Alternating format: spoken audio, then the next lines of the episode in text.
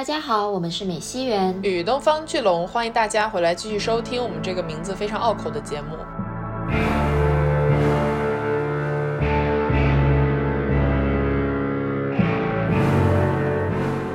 用一句话来概括我看完这个电影的感觉，就是受到了挑战，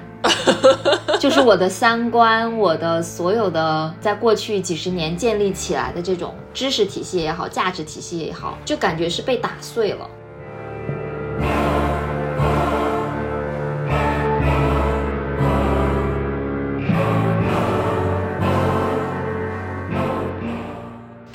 虽然非常的坚固，欲望非常的坚固，但是整个电影边界感是很柔软、很模糊的。因为它模糊的不仅仅是说男性、女性之间的这种差异，它模糊的也是人类和非人类之间的这种差异。然后它也模糊了道德边界、伦理边界，它模糊了家庭的定义，它模糊了人的定义。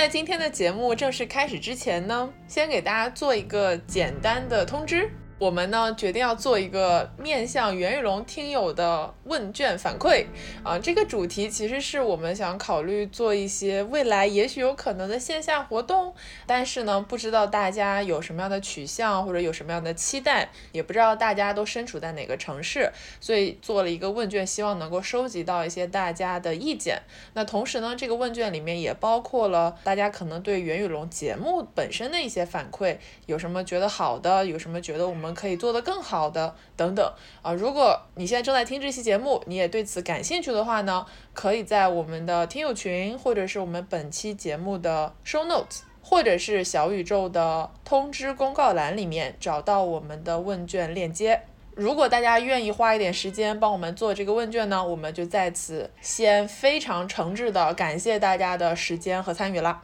对，好了，那我们回到节目的正题。严严酷暑，我们今天要聊些什么呢？按照以往的惯例，其实也没有惯例了，就是一期节目。去年夏天，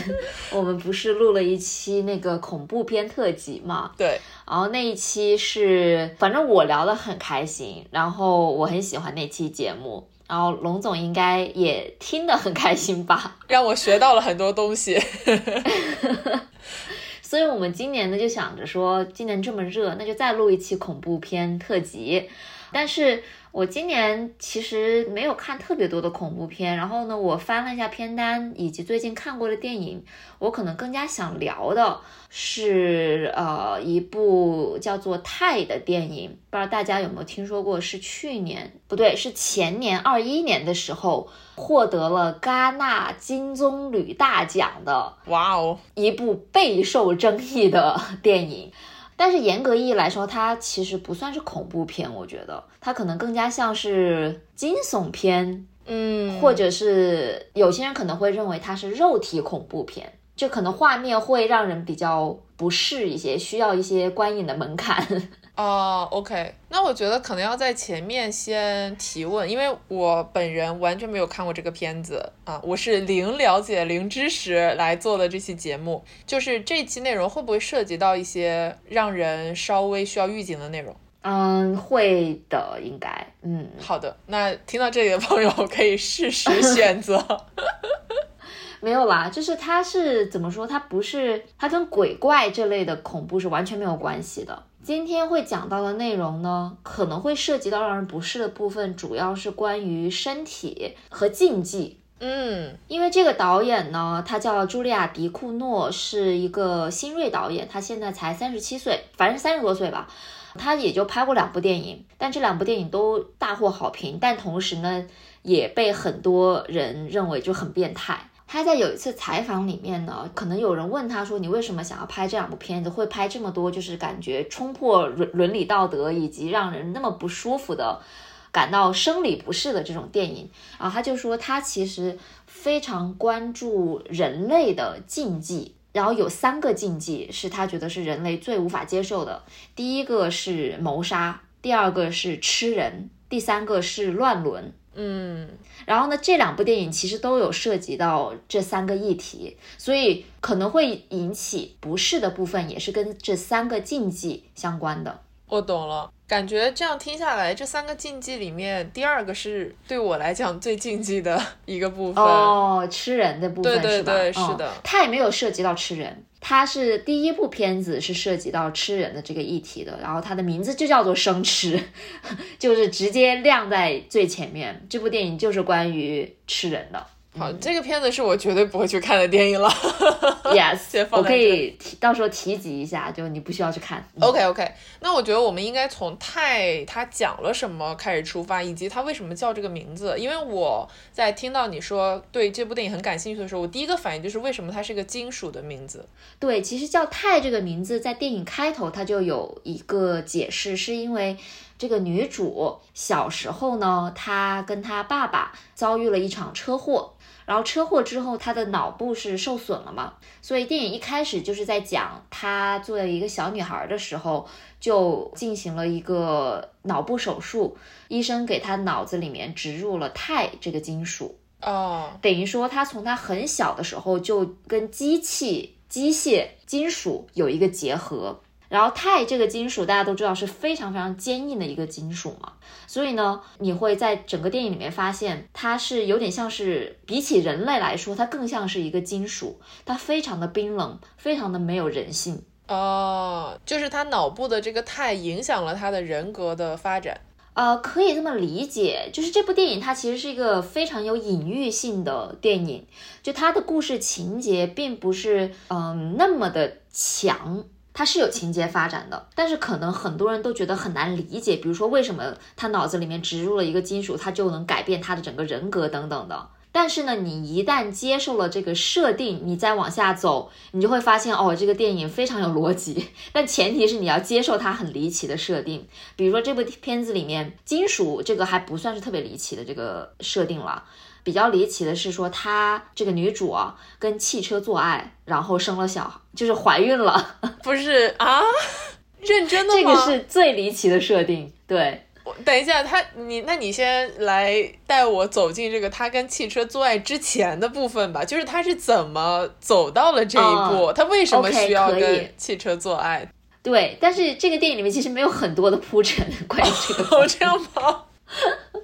像我刚刚不是说开头就是讲他小时候就做了手术，遭遇了车祸，然后呢脑子里面被植入了金属。从那个时候你就能感受到这个小女孩跟其普通的小女孩是不太一样的，就感觉她不是那种活泼可爱型的，而是有点阴冷的气质。然后呢，她从医院做完手术出院之后，她遇看到了那辆车，就是遭遇车祸的这辆车之后，她第一个反应是冲上去抱住她，亲吻这部车。啊，然后呢，画面一转就到了他成年之后，他是变成了一个车模。在车模这个阶段，她是一个非常火辣的摩登女郎的形象。嗯嗯然后呢，有一段非常长的长镜头是他跟这个在车上热舞。但是呢，这是他上班的状态嘛，他下班之后就马上就变了一副面孔，就是是那种很冰冷。很明显的打工人的疲惫。然后呢，这个时候呢，他遭遇了一个跟踪狂吧，或者说他的狂热粉丝，就追着他到了停车场，想要跟他签名。他很不耐烦，但还是给了他这个签名。要完签名之后，这个男的依旧的恋恋不舍，然后就说：“我真的太喜欢你了，什么我可不可以亲吻你啊之类的。”啊，就那时候你就会觉得，嗯，对吧？嗯然后呢，这个女主呢，她居然也同意了，她就亲吻了上去。但是就在这个时候，她慢慢扯下了他头发上的一个簪子，那个簪子也是非常有金属感的。就是我先预警一下，就是他拿出了这个簪子，狠狠地戳向了这个男的的那个耳部，就直接戳穿了他。啊，好痛啊！等于说，他就直接把这个跟踪狂给杀死了。杀完他之后呢，他就去洗澡。洗澡的过程中呢，就听到了外面咣咣咣的这种震动很大的这个声响。这个时候，观众已经作为观众的我已经觉得这个太恐怖了，你不要出去。但他居然就光着身子出去了。出去之后，你知道他看到了什么吗？他看到了一辆车，就是他之前在热舞的，应该是凯迪拉克或者是什么之类的跑车吧。哦，这辆车就仿佛被赋予了人性一样，在空旷的一个可能像是停车场的一个地方，车灯亮着，然后呢自己有点在震动的这个样子，然后呢他就走向了这辆车，打开车门进去了，然后开始了车震。How？我这如 何？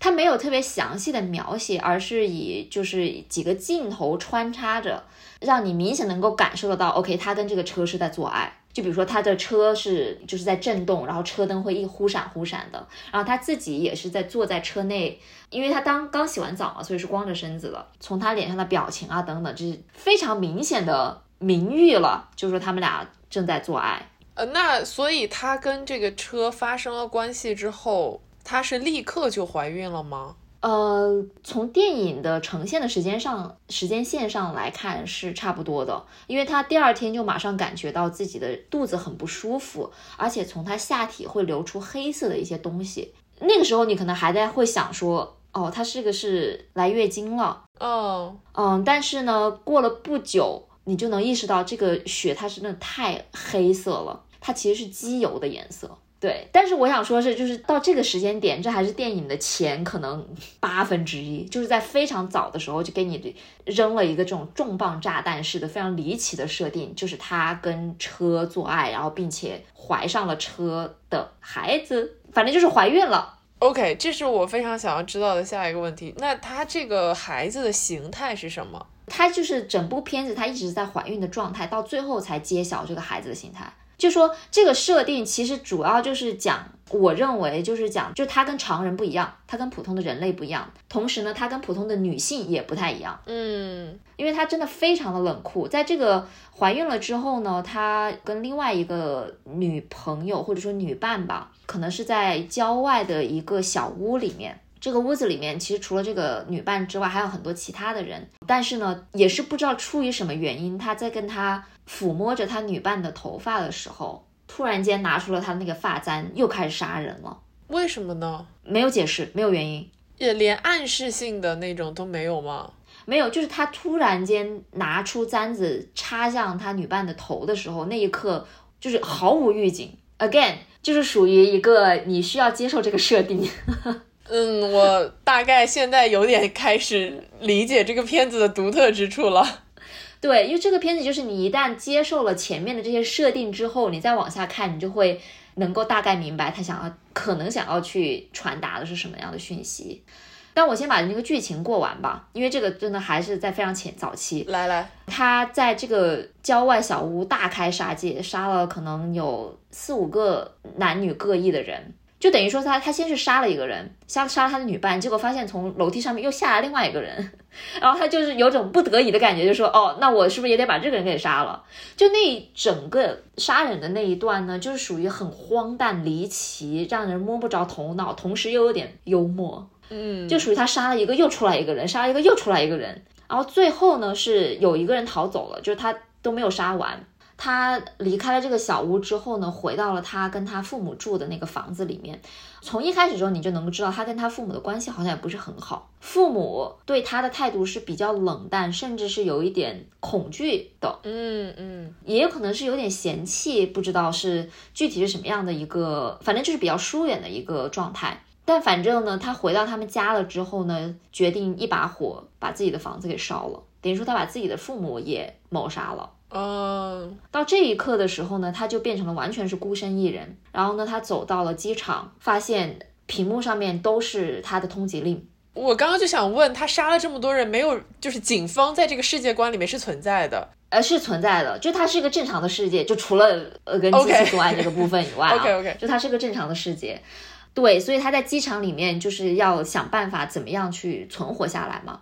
这个时候呢，就是在电视上面，他又看到了一个寻人启事，呃，是一个小男孩，应该是走失了很多很多年了。他可能受到这个启发，于是呢，他走到了机场的洗手间里面，买了胶布，把自己的乳房和怀孕有点小小隆起的这个肚子缠了起来。这一刻，作为观众，你就能意识到说，OK，他是想要把自己变成那个走失的男孩，嗯，顶替他人身份，没错。但是这一段很让人不适的一个点，就是在于他除了绑自己的身体，除了要剃自己的头发和眉毛之外，他想要把自己给毁容。我已经开始感觉到很痛了。嗯，这个点真的是这个地方我要预警，就是如果这个已经不舒服的听众可以跳到下一个阶段，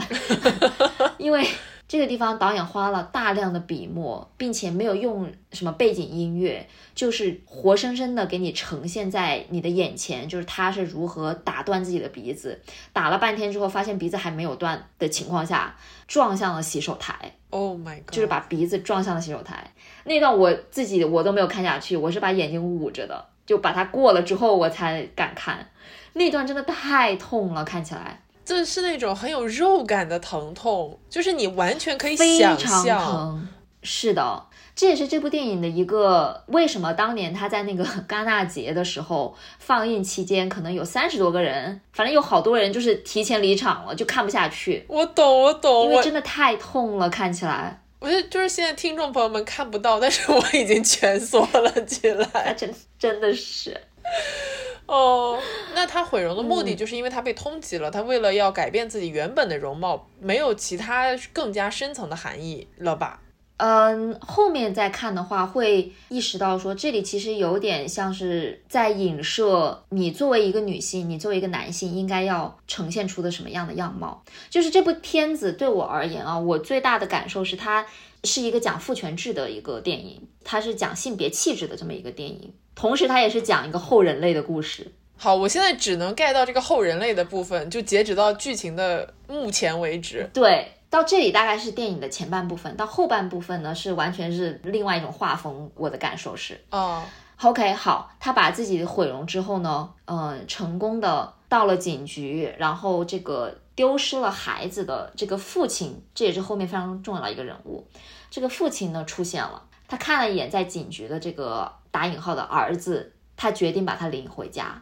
但是他应该看得出来吗？不确定。这个时候要讲一下这个父亲是什么样的一个人。嗯，嗯，这个父亲是一个消防队的队长吧。从电影一开始给他的一个刻画，就是他是一个非常追求雄性特质的一个人，就是他会在自己的家里的浴室里面给自己打雄性激素，那个药的名字我忘了。反正就是要给自己打针，在屁股上面打针的。然后打完针之后呢，他就赶紧，他又去到那个 gym 里面去练身体。他想要做那个引体向上嘛，但是做不上去，他就非常的沮丧，在这个 gym 里面大吼大叫。就他刚出场的时候的形象是一个郁郁寡欢，想要维持自己雄性气质，但是非常艰难的这么一个男性的形象，中年男性的形象。嗯，OK，所以就是这么一个人，跟一个杀人如麻，同时呢，在性别上面非常的模糊，从一个女性变成了一个男性形象的主人公，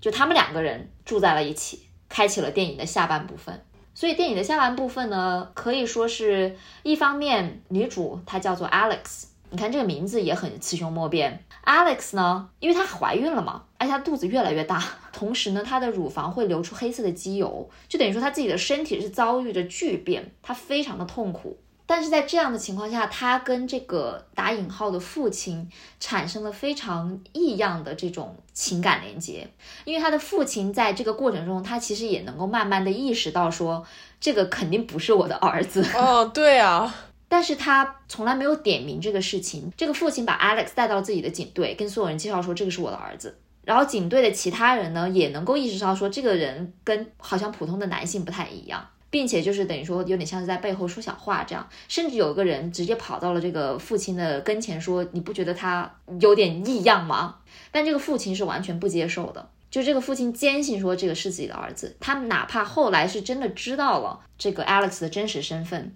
他也完全没有任何的想要排斥他的这个举动，就他欣然的接受了。哦，那这里就是我的一个问题，他为什么会欣然的接受呢？因为他是一个有着极大创伤的 中年男子，就是他失去了自己的儿子之后，很明显的就是对这个事情非常非常的介意。儿子的离开对他来说是他的一个心魔，所以当有一个人出现在他面前，说自己是他的儿子，他哪怕是完全是知道这个人很可能就不是自己的儿子，但他就是想要弥补自己心里那一块空缺，或者说这个人他的出现就弥补了自己心里这个空缺，所以他急迫的想要重新扮演父亲的这个角色。OK，所以这两个人的关系是属于一种非常的病态。与此同时，你又到了最后，你会有一点点的感动，因为这个父亲用现在比较时髦的一个话说，他就是 unconditional love，就没有任何条件的爱，他就是在爱着这个 Alex。嗯，而且这种爱呢，到后来可能也不是纯粹的父亲对于儿子或者是对于子女的这种爱。到最后的时候，他是有发现，他直接看到了 Alex 的身体，就是意外的。他看到了他有着乳房、有着怀孕的肚子的这个身体，但是那一刻他的选择是拿着浴巾把他的身体包裹起来，关上门，还给他这个私人的空间。然后呢，也是在这样的一个过程下，你能发现 Alex 他的整个人啊，从最开始的非常冰冷、非常金属的一个状态，变成了稍微有一点点柔和、有一点点人性的这种状态了。就他在这个过程中，他不是没有想过要杀死这个父亲。但是他停手了，嗯，所以是个很怎么说呢？就是后半部分让你看着非常的矛盾，因为你前面知道这个主人公是一个杀人如麻的，然后你会觉得非常的被他厌恶到，或者说觉得他很恐怖。但是在他这个父亲打引号的父亲的无微不至的照顾以及毫无条件的爱的这个情况下，你能看到他慢慢的柔和下来。那后面的剧情来讲，他应该也会有一些新的矛盾点，对不对？比如说像 Alex，他仍然被追杀吧？呃，不能叫追杀，他仍然被通缉吧？那在他的生活后面没有怎么提这件事情。哦哦，OK，对对，后面主要的事情就是故事就是发生在这对父子 slash 女之间。嗯。这里就是比较有很多隐喻的部分。呃，首先，因为我刚才不是说这部片子很大程度上是对于父权制的一种呈现，或者说是为父权制打一个注脚吧。因为你看他的父亲是一个非常典型的雄性气质的一个有毒的雄性气质的一个代表，就他自己明明已经很痛苦了，还要不停的给自己打雄性荷尔蒙。他甚至有一次打多了，然后晕厥在了浴室里面，很危险呀。对，就是很危险嘛。然后，但是呢，比如说他对于自己的、对于 Alex 的这种无微不至的照顾，又让你觉得他不是那么可憎的一个人，就是他非常可怜又又是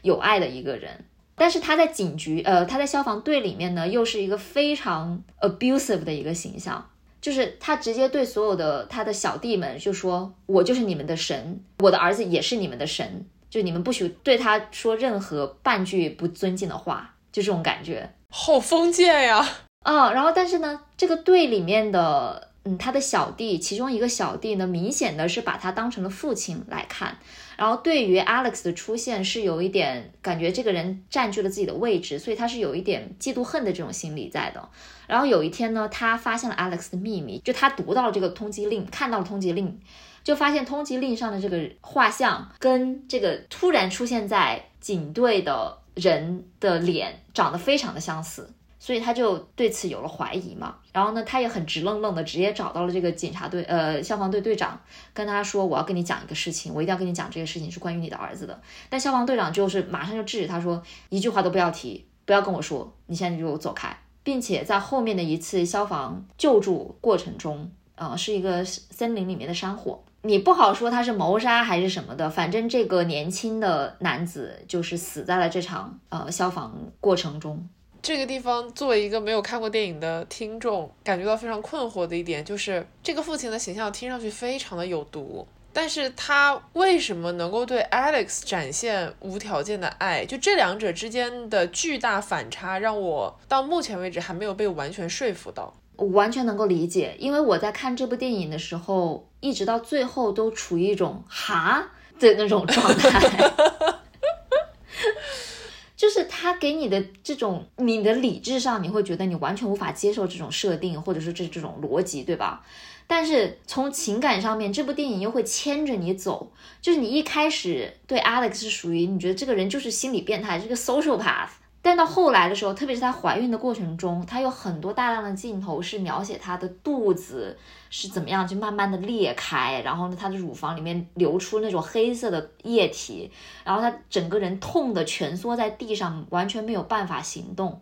就是很多这种画面让你又觉得这个人有点可怜。嗯，父亲的角色也是一样的，从一开始你就觉得这个人就是很典型的这种有毒的父亲，呃，男权气质啊。但是后来慢慢的看着，你会觉得这个人又有点可怜，因为他是完全把自己对于离开的这个失去的这个儿子的爱注入到另外一个生命体上。然后呢，这个儿子打引号的儿子对他也不是说特别的好，就完全没有给他回馈任何的东西，但他仍然是无条件的。在照顾着他，或者是帮他隐瞒他的身份。就这个电影完全打破了性别和家庭的这种传统的设置。嗯，比如说你说这个父亲吧，按照我们常人的理解来看，他就是一个很有毒的父亲，但是他身上又带有一些柔软的特质，让你觉得说我没有办法接受这个父亲，他居然身上还能有柔软的特质，但他就是在这个人物上面共存了。电影的结尾，这里我就直接剧透了。反正我估计应该不是会有很多人去。我也感觉是这样，而且我现在很想知道他生出来的那个孩子是什么形态的呀。电电影结尾就是他的生育的部分，就是电影结局是这样的，就是我刚才不是说父这个父亲不小心，其实最后是发现了他的女儿身嘛。发现了之后，把它裹上了之后呢，他们又回到了警队，呃，那个消防队开 party，消防队的 party 就非常的难，就特别的难，就是一堆人在那个一个空地上面挤来挤去，撞来撞去。但这个时候呢，但是呃，我提一嘴，就是整个电影里的色调是非常的柔和的，就非常的反差。在刻画 Alex 的时候，它的色调往往是比较冰冷的；但是在刻画这个消防队的时候，它的色调是要么是紫色，要么是粉红色，嗯，就是那种梦幻滤镜，梦幻的滤镜，对，就完全是 again，就是又打破了那种性别的固有印象。反正就是在一片紫色、粉色的这个灯光下，这一群男的挤来挤去、撞来撞去。然后呢，Alex 这个时候爬到了一个消防车上面，跳了一段非常非常热辣的舞蹈，还是穿着队服，等于说男性的一个形象，但是跳的是非常女性化的一个舞蹈，就有点像是他在呃一开始车模展的车展上面作为车模跳的那段舞。嗯。但是这个时候，你能看到他所接受到的目光是完全不同的。同样的，都是在男性的凝视之下，他在车展上面作为一个女性身份在跳舞的时候，大家给他的目光是那种欣赏，同时又带有强烈的欲望的。但是在最后消防队的那段舞呢，大家对他的这个目光从惊讶到鄙夷到恶心。这个时候，他的父亲也出现了。看着他的这个领养的，不管是儿子还是女儿，还是怎么样的一个人也好，就看着他在上面扭动，头也不回的离开了这个消防队。这个 party 结束之后呢，Alex 迎来了他的生免，他的阵痛，他实在是痛到不行了，于是呢就来到了他父亲的房间。就是有一种那种带有了，就是自己真的是实在是受不了了，是有种寻求慰藉的这种感觉，来到了他的这个父亲的身边。这个父亲一开始脸上是一直都是毫无表情的，但是呢，他还是把 Alex 引到了自己的这个床上。这一幕的时候，你又会觉得，哦，他们两个是不是要发生一些什么？就感觉他们俩之间的这种情愫已经超越了普通的亲情。但这个时候呢，因为 Alex 要生免了嘛。这个父亲就是也是全然接受了，然后开始帮他接生啊，嗯，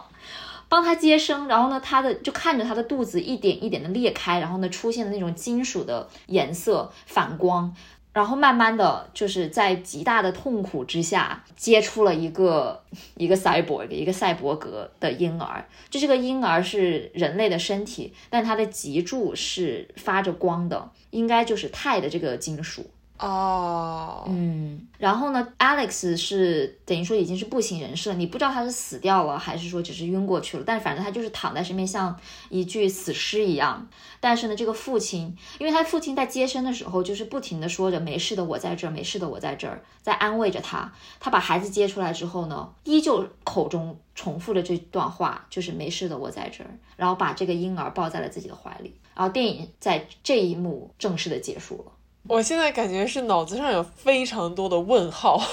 对我非常能够理解，因为我看完的时候也是这样子的。哦，again，就是我觉得这部剧的剧情是属于说你要接受了这个设定再去看它，它会是一个很有逻辑的电影，但是前提是你要能够接受这样的一个设定。我首先没有想到生下来的孩子是一个人形的赛博格，你以为是个小汽车？对 不起，但是我真的，我中间还在想它可能是什么型号的车，非常没有是这样的因为它开头跟车做完爱了之后呢，后面就没有什么车的戏份了。后来的话，你会被这个整个电影带着走，你会忘掉这个汽车的部分。嗯，我明白。嗯，因为这完全就是变成了是一种隐喻。对我，因为我在刚开始听到车的这个环节的时候，我以为它是以车这个载体为原型的一些隐喻，就是它一定要跟车本身有一些连接。啊、但是没有想到它可能只是跟机器或者是跟金属有一些连接，就车也只是一种表现形式。是的，我认为啊，你说，你说，我对这个电影这或者这个车的事情的理解是在于，它代表着是一种世人所没有办法接受和理解的欲望。嗯或者说的可能直白一点的一个例子，就是可能是一种我们现在还无法理解的性取向。哦，没有，我没有想到是性取向，因为你说世人所无法理解的欲望，我本来以为可能是更加小众的一些性癖。嗯，也可以这么理解。我说性取向可能只是一个比方，就我觉得他更加想要展现的是欲望这件事情。嗯就这个欲望在我们的生活当中的呈现形式是会很不一样的吗？对，你不管是性上面的欲望，还是生活上面的欲望，对于人的欲望，对于食物的欲望，对于很多东西的欲望，它是一种没有办法控制的冲动。然后跟车做爱这件事情，在我看来是这种欲望的一种展现，就是说它是一个超越常理的一种欲望。那当这个 Alex 这个主人公有了这种欲望之后，他要怎么样的去生存下去呢？我认为这个电影探讨是这样的一个故事。嗯而且他的这个欲望是带有一种创伤性质的。为什么我会这么说？因为他在最开始的时候之所以会跟金属做这么一个结合，就是因为这遭遇了车祸，这个是一个肯定是一个很大的创伤。是的，但是创伤之后，他看到这个车的第一个反应是冲上去抱住它，对他产生了欲望。等于说，他从最开始的时候，他的欲望跟创伤跟伤痛就结合到了一起了。包括他后来，他跟那个跟踪狂接吻的时候把他杀掉，以及跟他的女伴在亲密关系的这个时刻把对方杀掉，我觉得都是跟这个东西是有关的。就他可能还没有办法很好的能够处理自己的这个欲望，在他身上，欲望跟攻击、跟血、跟谋杀是结合到了一起的。哦，听上去他的欲望是那种有强烈的毁灭性倾向的欲望。嗯，这个形容词还蛮好的。但这种毁灭不一定是说自我毁灭，是毁灭对方。对对对对对，就是攻击他人。嗯，对，因为我刚刚也在想，就是说，如果这个片子在最终呈现他生孩子的这个过程，生下来的是一个赛博格人类吧，可以这样称呼吧？嗯嗯的话，嗯那他刻画主人公是一个杀人狂的用意是什么呢？但是如果你用欲望来解释的话，我觉得一定程度上也说得通。对，这个是我能想到的最，就我到现在的理解是到这个程度，因为我其实这个是我最大的一个不理解的点，就是为什么要把它刻画成一个杀人如魔的，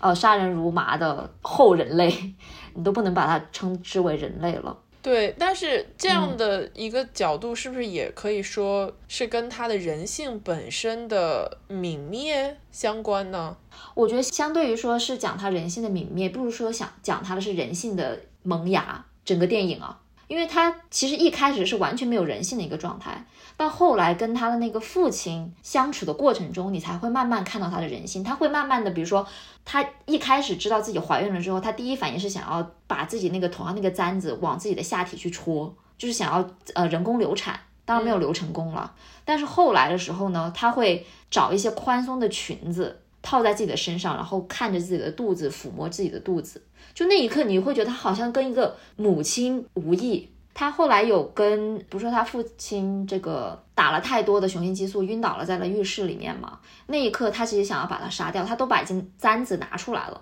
但他没有下手。还有到影片结局的时候，他在最 vulnerable、最脆弱的那个时刻，他选择的去走到他这个父亲的身边，寻求帮助或者寻求一点点的安慰。就是整个来说是他的一种人性的出现。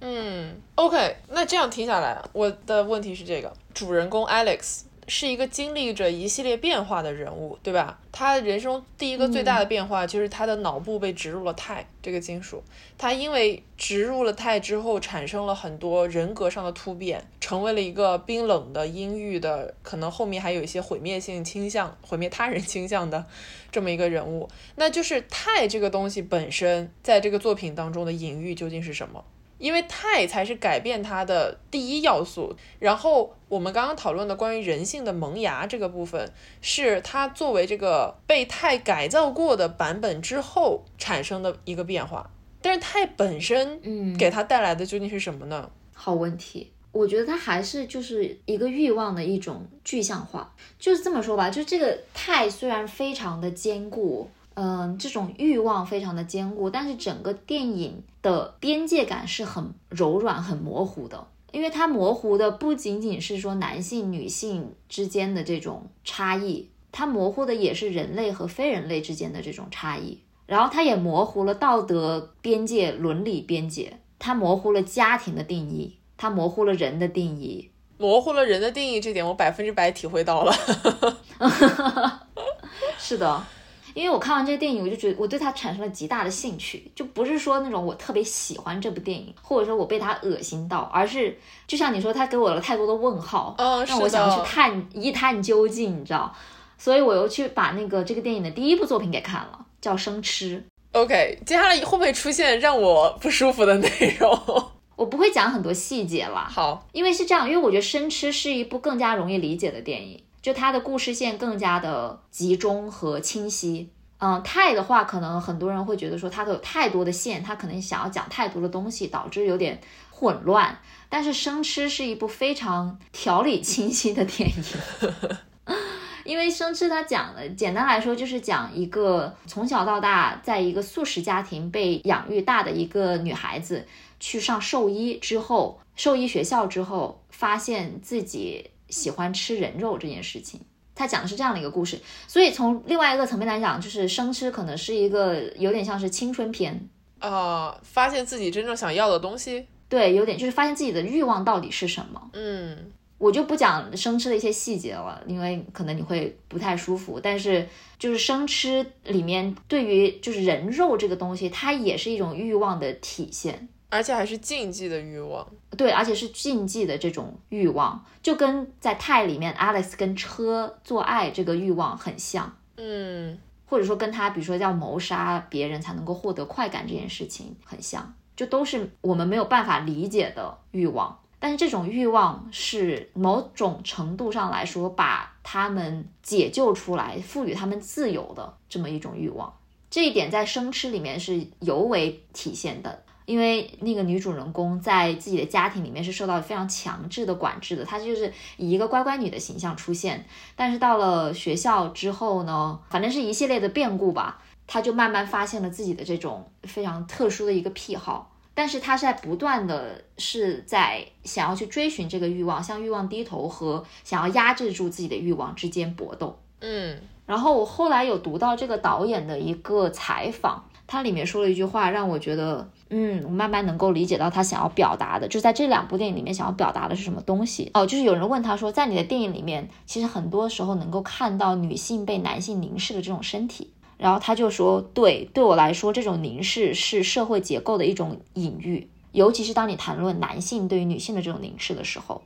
而且这种凝视是在一定程度上是有偏见的，这是社会建构的结果。而欲望则是逃避这种凝视的途径。对我来说，欲望即自由。哦，如果从这个角度出发，回到《泰》这部电影里面来讲，确实可以更好的理解 Alex 这个人物的很多形式的动机。尤其考虑到他做的工作是一个车模，因为车模是一个很明确的被男性凝视身体的。大部分时候由女性去从事的这么一个工作，没错，而且她是深切的能够知道自己的外表呈现出来的性别气质的不同，能够带来别人对自己的凝视的这种变化，因为她把自己从女性变成男性的外表，就她不是把自己毁容了嘛？就是个很好的体现，就她可以为此付出非常疼痛的代价，但是她也知道说，我只要这样做了，她就可以隐姓埋名，逃脱追捕。是的。然后包括应该很多人看完这个电影都能够看到这个隐喻，就是他的两段舞蹈啊，他在开头在当车模的时候那段舞蹈，和他后面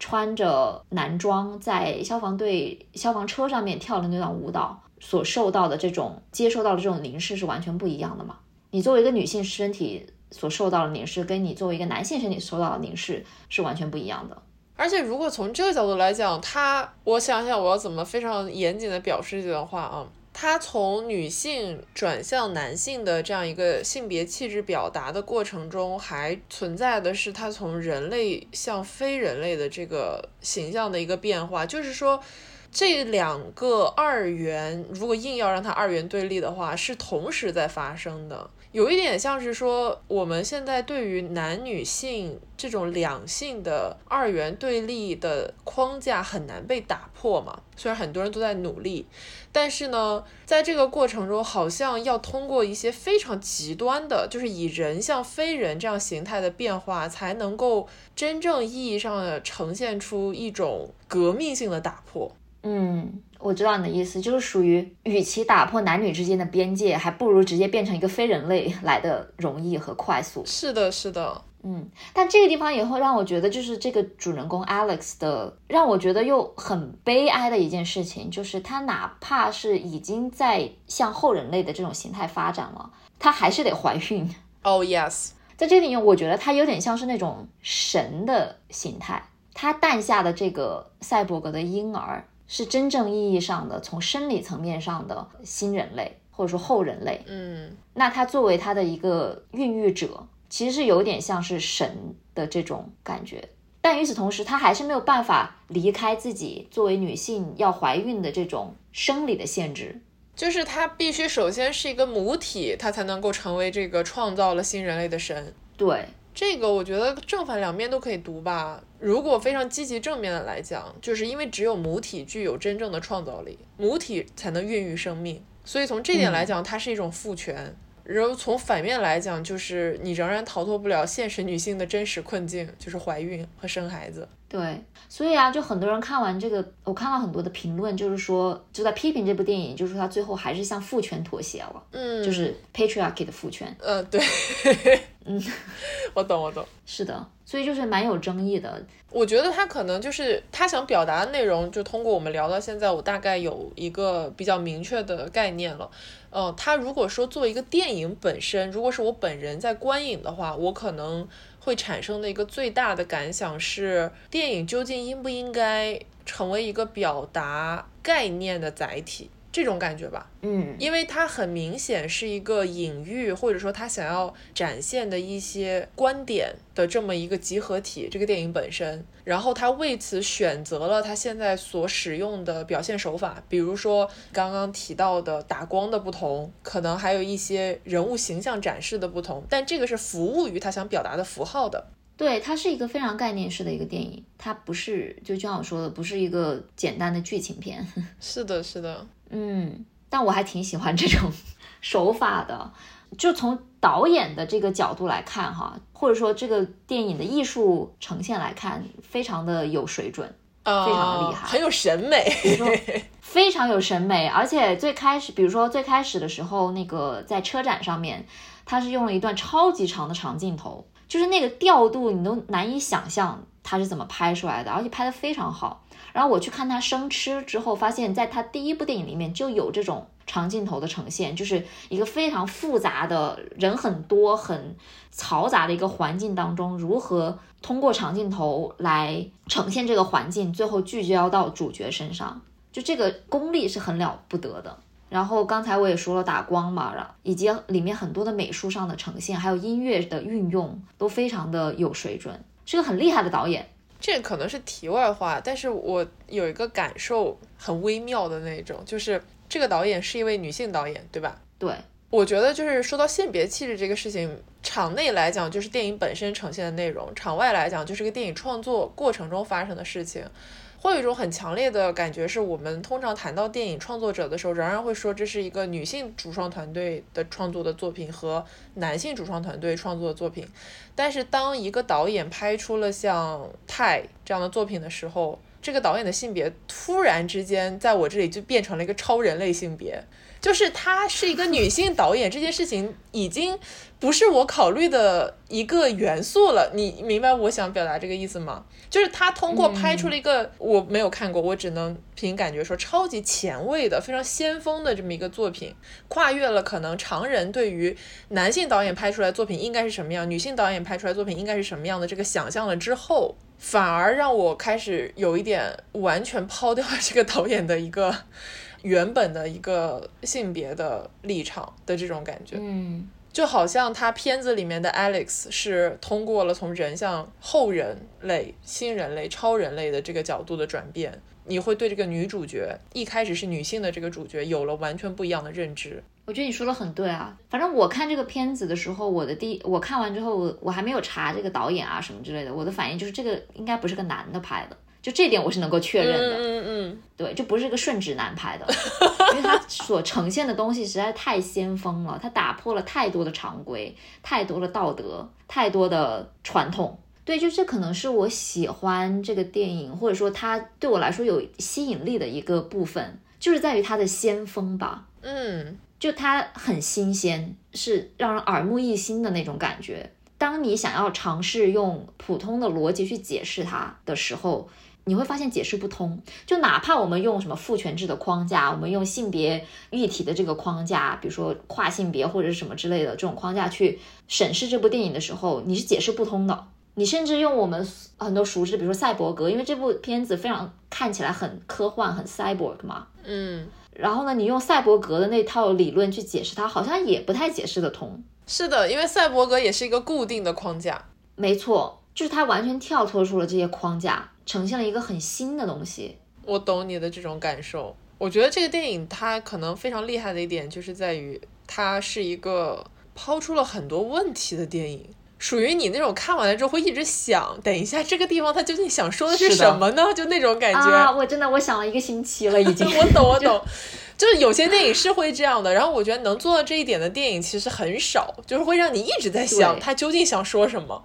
对，那我可以想见，他拿这个金棕榈，他是拿了金棕榈吧的时候，应该是 有很大争议吧？超级大争议，因为那个时候他的，因为他们不是播片之后会有业内人给这些电影打分嘛，就他的业内评价才一点六分之 之类的。天呐，满分四分，但就很低呀，都没有及格。所以最后。对，所以最后他拿奖了之后，很多人都觉得无法理解嘛。嗯，但这件事情本身也挺好理解的，因为这个就不是一个常规的电影，它是一部我觉得过了五年、十年之后，你再回来看，还是会觉得它蛮先锋的那么一部电影。而且里面应该对演员的表演要求很高吧？听上去。因为他们要演出那种，尤其是 Alex 的扮演者，他应该要演出能够让观众感到被说服的这种角色的形象，而且非常多变。他一会儿又非常的阴郁，一会儿又是杀人魔，一会儿又要跳舞。对他好像是一个，这是他第一次演电影，应该是个新演员。哇，很厉害。嗯，很厉害。对，如果要用一句话来概括我看完这个电影的感觉，就是。受到了挑战，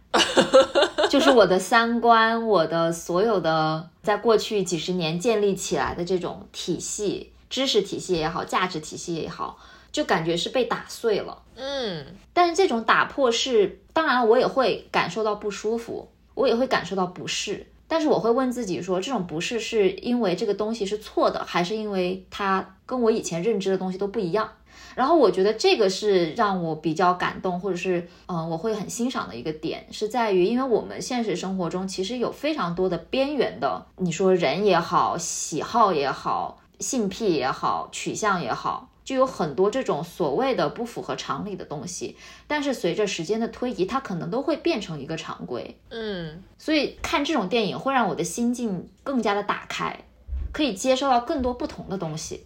而且就是在最开始的时候，导演他说他最关心的人类的三个禁忌嘛，就是谋杀、吃人和呃乱伦。他电影里面就是呈现的这种很禁忌的东西，他不是说在推崇这些东西，他明显的是刻画出了这些禁忌背后的让你不适的地方。但与此同时，他也没有一味的去批评、贬低这些东西，而是说，OK，如果这些东西真的是成立的话，它为什么会成立？而且一旦我们接受了它成立的这个前提的话，会发生什么样的故事？我们应该怎么样去看待它？嗯。我觉得你说的很好哎，因为你说的时候，我脑海中又有了一个土话，就是如果说每一个人他都有一个自己给自己圈定的界限，这个界限里面是我们理解、我们接受的事情的话，其实很多时候我们是不愿意打破自己的界限去看这个外面还有什么，因为外面的东西很危险，可能会对我们现有的这个界限产生，就像你说的挑战的感觉。但是其实很多外面的东西是客观存在的，就好像。人类作为一种生物的很多阴暗的东西，人性的很多阴暗的面，就像他说的禁忌等等，这些东西是客观存在的。很多时候，如果你不通过像这样电影的这种方式，因为它是一个虚构的世界，对吧？它是一个最安全的方式，去把自己的界限往外面推得更广一些的话，我们可能永远都只能看到自己划定范围以内的东西。所以我觉得你说的很好。对，从这些角度上来说，我觉得他拿金棕奖、金棕榈的大奖也蛮能理解的。因为就是一个非常先锋的电影，是的，是的，是的呀。不知道这期节目能听到这里的人还有多少？而且听到这里还想要去看一看这部电影的人还有多少呢？如果有的话，欢迎留言跟我们。我很想知道大家的这个观后感，因为这个真的是千人千面。我在网上看到很多别人的影评嘛，你就会觉得哇哦，就是这些角度 都很不一样。嗯嗯。对啊，那就期待一下勇者们的评论了。就我觉得，你如果是可以接受这种肉体恐怖的话，是应该是不会有这种接受困难的。实在不行，你就遮住眼睛嘛，像我一样，